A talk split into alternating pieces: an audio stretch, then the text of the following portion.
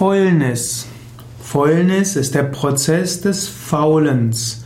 Fäulnis ist eine Zersetzung, meist übelriechend, die bei stickstoffhaltigen organischen Stoffen durch die Einwirkung von Bakterien entsteht. So, Bakterien spielen also eine große Rolle. Es gibt auch die Definition, Fäulnis ist die unter Sauerstoffmangel von Mikroorganismen, insbesondere Bakterien, vorgenommene Spaltung stickstoffhaltiger organischer Verbindungen. Oder auch die Aussage, Fäulnis ist die durch Fäulnisbakterien oder, oder Pilze verursachte anoxidative Spaltung, Zersetzung von organischen Substanzen. Und die Fäulnis betrifft in erster Linie Proteine. Und dabei entstehen übelriechende äh, Substanzen. Okay, also Fäulnis und der Sauerstoffmangel ausgelöste Zersetzung und dabei entstehen Stoffe, die als übelriechend genannt werden.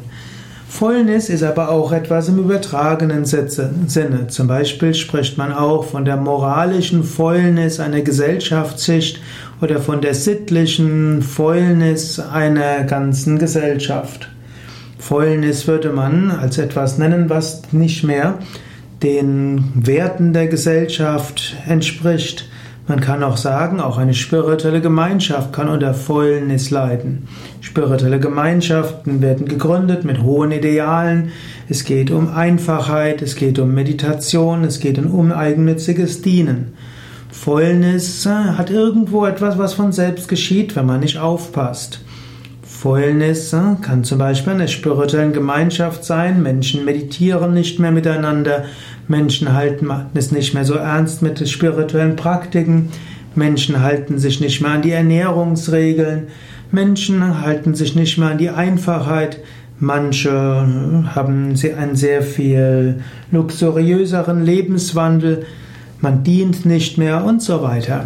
Eine spirituelle Gemeinschaft muss immer wieder dafür sorgen, dass sie nicht der Fäulnis unterliegt, dass sie nicht verfällt.